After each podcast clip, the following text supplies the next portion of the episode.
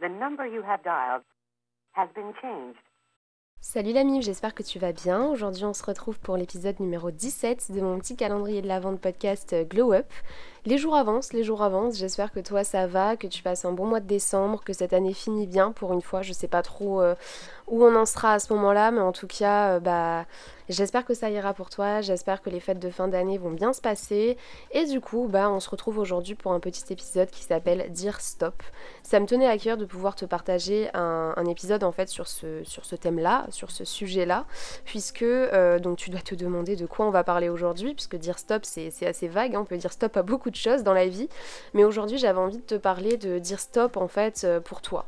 Genre, euh, tu vois, dire stop à une amitié toxique euh, quand il le faut, dire stop, euh, arrêter une relation amoureuse qui, bah, qui, te fait du mal, qui te fait souffrir, dire stop quand c'est nécessaire, notamment aussi pour le harcèlement, que ce soit le harcèlement scolaire, le harcèlement de rue, dire stop pour tellement de choses en fait, dire stop et savoir se faire aider aussi, puisque c'est quelque chose dont j'ai envie de te parler dans cet épisode c'est quand même assez primordial et je trouve que ça va bien ensemble. Donc je me suis dit que que ce serait pas mal de pouvoir te partager ça aujourd'hui dans ce petit épisode numéro 17.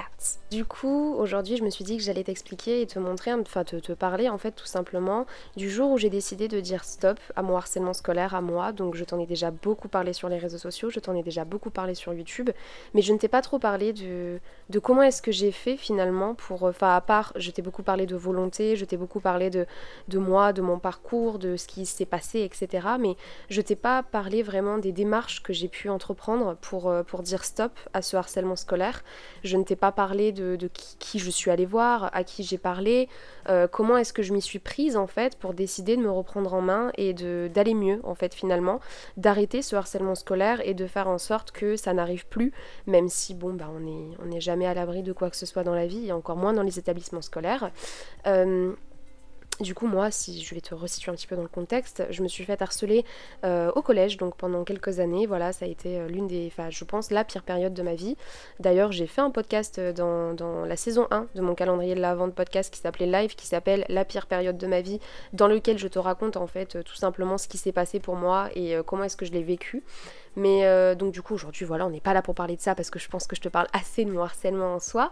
Mais c'est vrai que ça a été donc très compliqué, hein, je pense que tu l'imagines, ça a été très compliqué, ça a été très dur, ça a été, voilà, j'étais dans des états, voilà, bref, passons. Durant la période du coup où euh, bah, je me suis fait harceler, c'est vrai que j'étais pas, j'étais en position de faiblesse en fait, clairement, voilà, j'avais peur du regard des gens, j'osais pas parler, j'osais pas m'affirmer, j'osais pas m'assumer, c'était, euh, j'avais une confiance en moi équivalente à 0 ou moins 20 si on peut mettre une note euh, en dessous de 0, mais voilà, c'est vrai que c'était très compliqué pour moi, et puis en fait, vers la fin de l'année, avant de passer le brevet, je crois que c'était mi-troisième ou quelque chose comme ça, j'ai commencé à, réfléchir en fait et à me remettre en question, à prendre du recul sur la situation.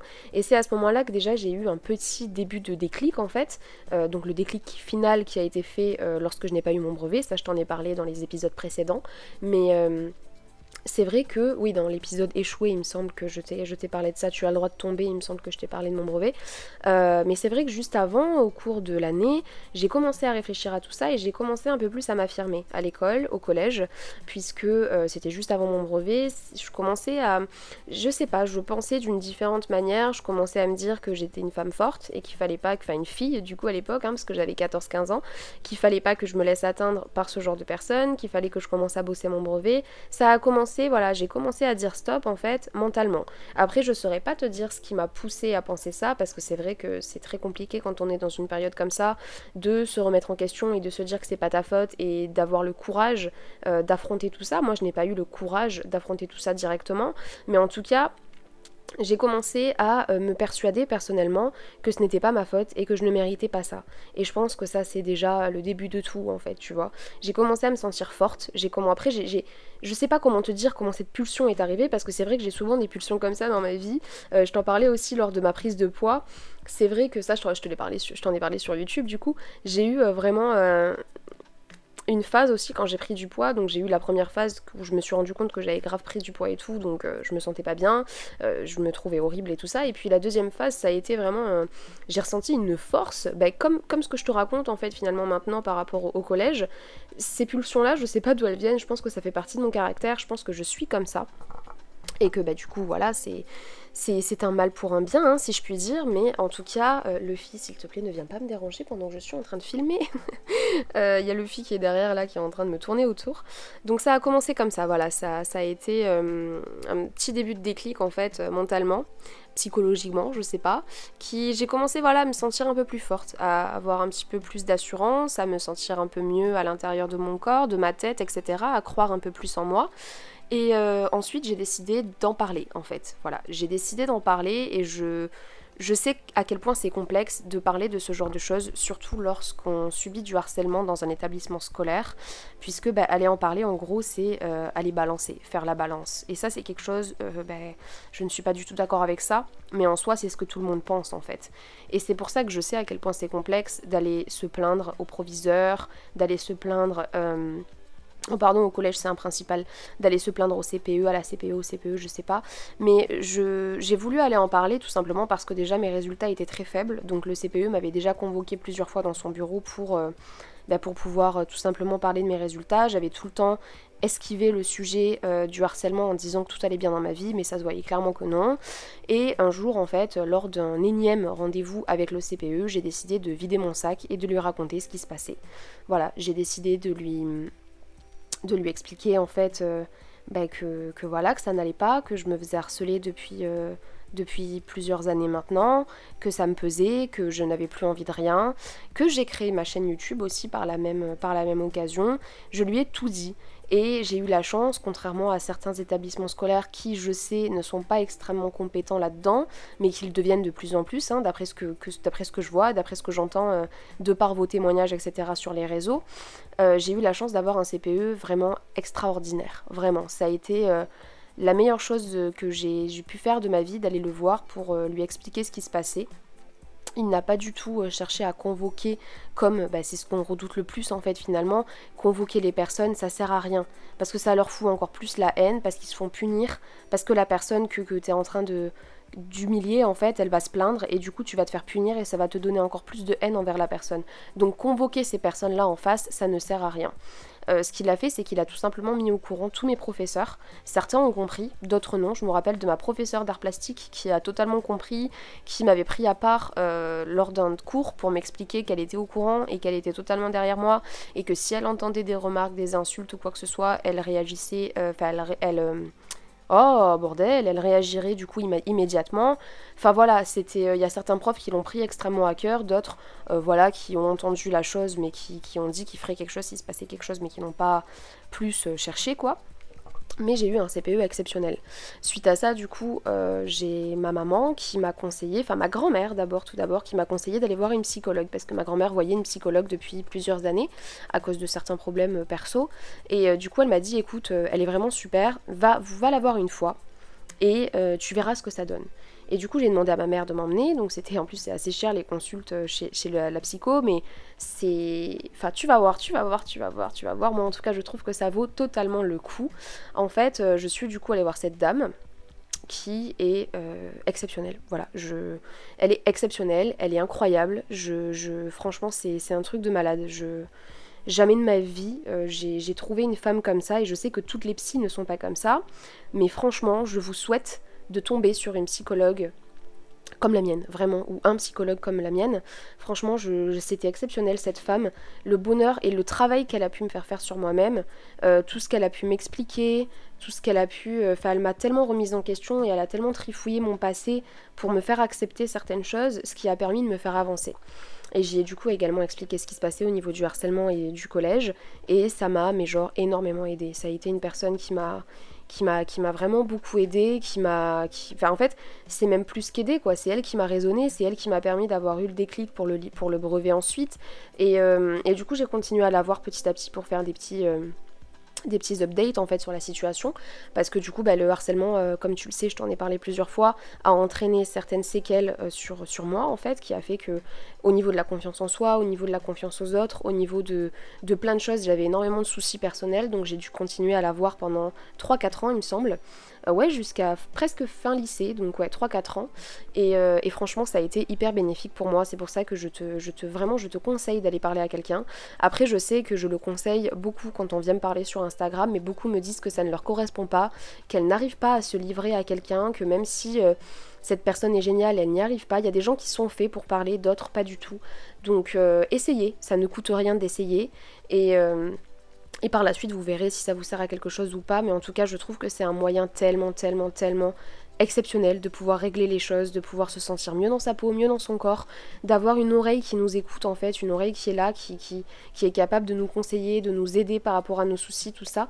Et c'est ça du coup qui m'a beaucoup aidé à dire stop à mon harcèlement. C'est ça qui m'a poussé à, à, me renforcer à avoir plus de force, à, avoir plus de force, pardon, à devenir quelqu'un de, de, plus affirmé, à m'assumer, à savoir ce que je voulais faire. Elle m'a vraiment poussé, elle et mon CPE m'ont vraiment poussé à réussir. Mon CPE me rappelle, enfin, d'ailleurs oui, une petite anecdote en plus qui n'a rien à voir avec le sujet. Euh, mon frère est rentré dans ce même collège juste après que je sois partie. Donc quand je suis rentrée au lycée, mon frère est rentré au collège. Et en fait, il est rentré dans mon collège avec le même CPE. Et en fait, il se trouve qu'en cinquième, l'année où mon harcèlement scolaire a commencé, mon frère, euh, donc en cinquième, m'a invité à euh, un exposé en fait qu'il a fait avec le CPE, la prof d'art plastique euh, du coup dont je te parlais la dernière fois, et euh, d'autres professeurs et sa classe, ils ont fait en fait un exposé sur le harcèlement pour sensibiliser en fait les élèves du collège euh, à ce harcèlement. Donc j'étais invitée.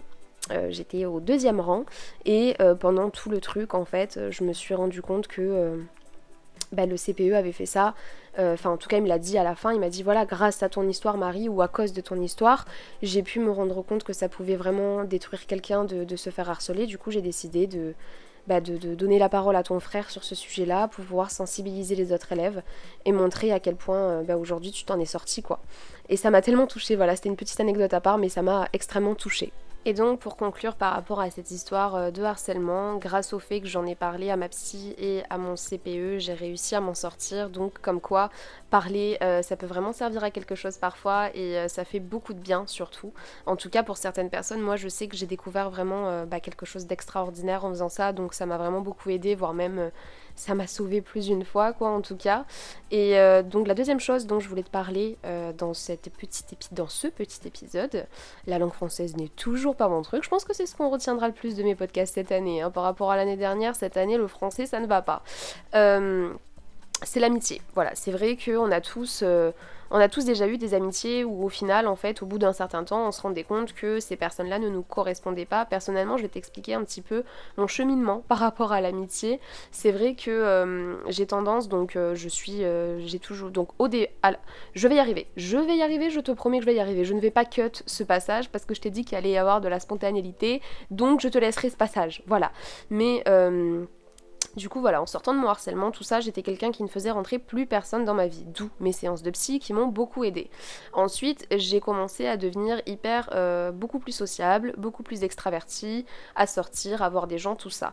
Donc, je laisse les gens rentrer dans ma vie en quelque sorte, en fait, enfin, pas rentrer dans ma vie, non, mais j'apprends à les connaître et quand on tisse des liens, tout ça, bah, je les laisse rentrer un petit peu dans ma vie, euh, je les laisse apprendre à me connaître, tout ça, mais il y a des petites étapes, en fait, à, franchir, j'ai envie de dire, euh, qui, qui me qui me montrent si ce sont des vrais amis ou pas, si on s'entend parce que c'est bien beau d'avoir des potes. Les premiers mois, c'est toujours l'euphorie parce que tu t'entends trop bien avec la personne, tu sors en soirée, tu sors en si, tu vas faire machin, tu vas faire le shopping, euh, machin, machin. Bref.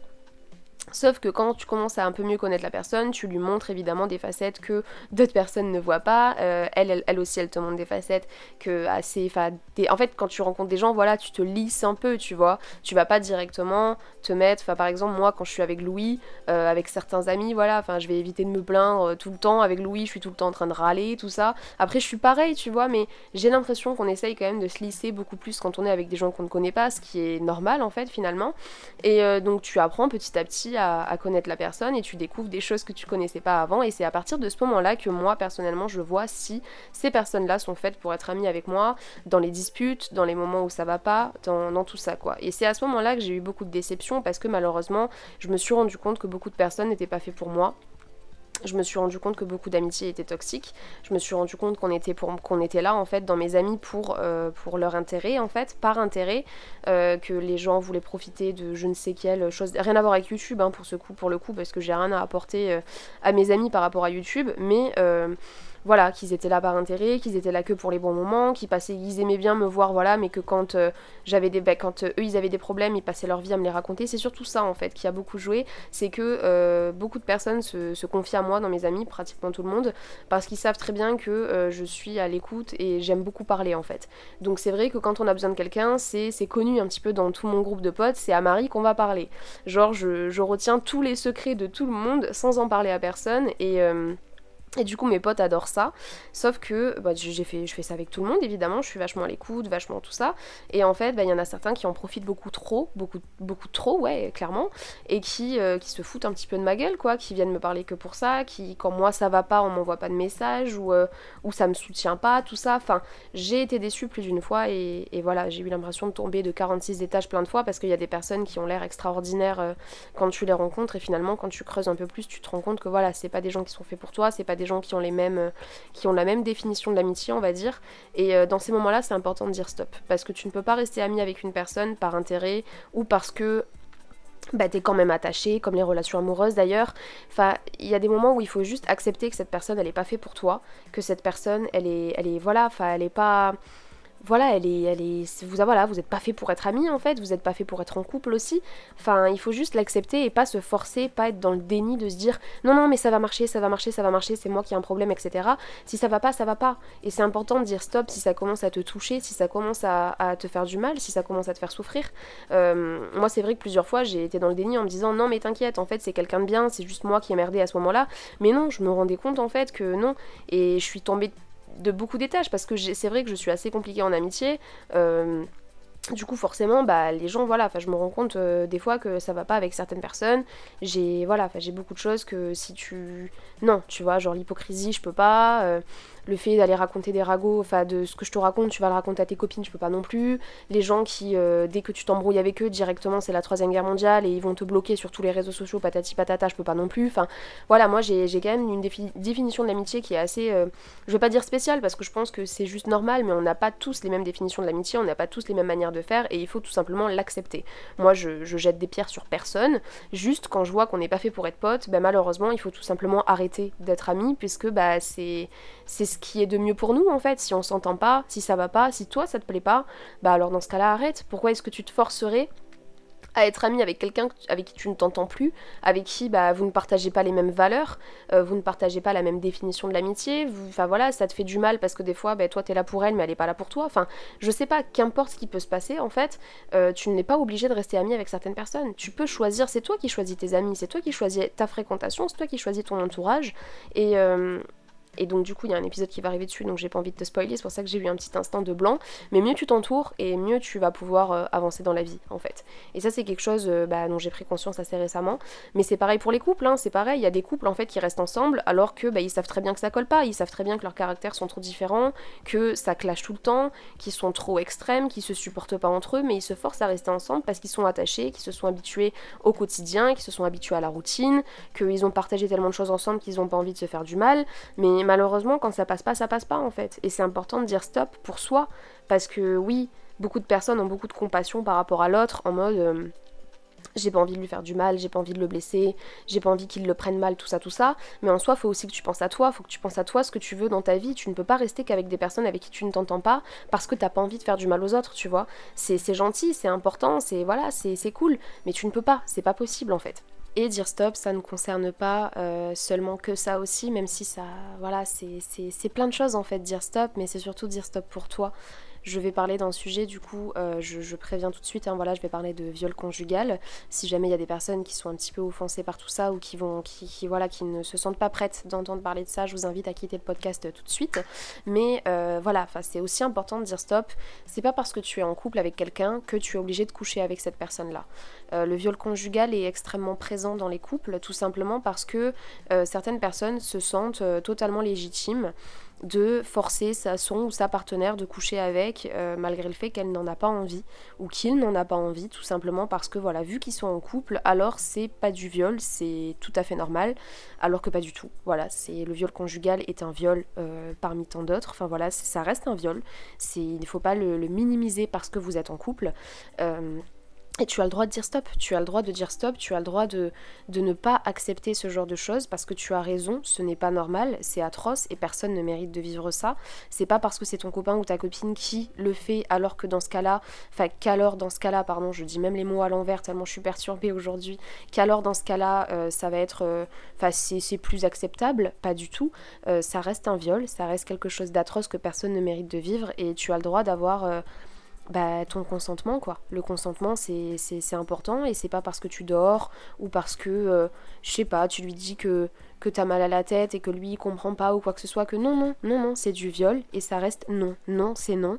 Il faut savoir aussi des fois l'affirmer parce qu'il y a des femmes, des hommes qui n'osent pas euh, dire non, qui n'osent pas dire non à leur partenaire par peur qu'ils aillent voir ailleurs, par peur qu'ils se lassent, par peur qu'ils se disent que c'est un partenaire nul au niveau du lit, alors que pas du tout. Enfin, je veux dire, tu ne peux pas te forcer à faire quelque chose. C'est comme ceux qui se forcent à faire leur première fois tôt pour être bien vu. Tu ne peux pas te forcer à faire quelque chose alors que tu n'en as pas envie. C'est ton corps, c'est toi. N'aie pas peur de décevoir qui que ce soit. S'il faut que tu aies une conversation avec ton partenaire ou ta partenaire par rapport à ça en lui disant écoute, voilà, je, des fois j'en ai pas envie, essaye de lui expliquer les choses, mais ne te laisse pas, euh, ne te laisse pas faire ça en fait. Ne, laisse personne toucher à ton corps lorsque tu en as pas envie. Euh, ne te force pas de faire des choses lorsque tu n'en as pas envie non plus. C'est hyper important et du coup je voulais faire une petite piqûre de rappel parce que c'est important de savoir dire stop aussi à ce niveau-là et c'est surtout très grave. Donc beaucoup de personnes dans, un couple ne se rendent pas compte hein, que, que c'est du viol conjugal et que voilà, enfin il y a des fois à faire des petits efforts pour coucher avec son ou sa partenaire parce que bah t'as un petit peu la flemme tout ça mais ça te dérange pas en soi. Il y a carrément des personnes qui euh, vont faire culpabiliser la personne de ne pas avoir couché avec lui ou elle. Il y a des personnes qui vont euh, le faire en dormant. Enfin il y a plein de choses en fait qui arrivent qui, ne sont pas du tout normales et je pense qu'il faut en parler.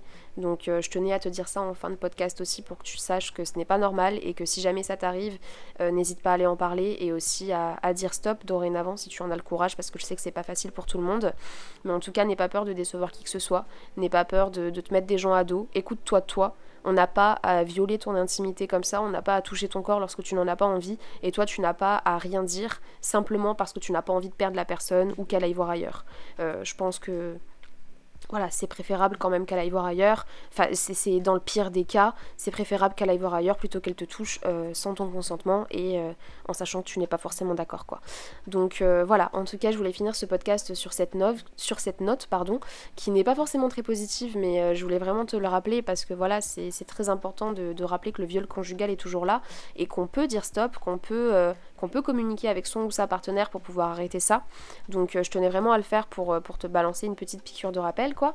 Sur ce, j'espère que cet épisode t'a plu, euh, j'espère que tu as compris un petit peu le message que j'essayais de, faire passer là-dedans. Voilà, c'était de, savoir dire stop pour soi, de savoir euh, connaître ses limites et connaître un petit peu, enfin savoir accepter aussi que certaines personnes ne, sont pas faites pour nous et que euh, et qu'il faut, il faut savoir ouais, se défendre et, et, faire les choses pour nous, quoi, tout simplement, ne pas avoir peur, ne pas avoir honte et, et avancer malgré tout. Donc sur ce, j'espère que tu vas passer une très bonne journée, une très bonne soirée et on se retrouve demain pour l'épisode numéro 18. Ciao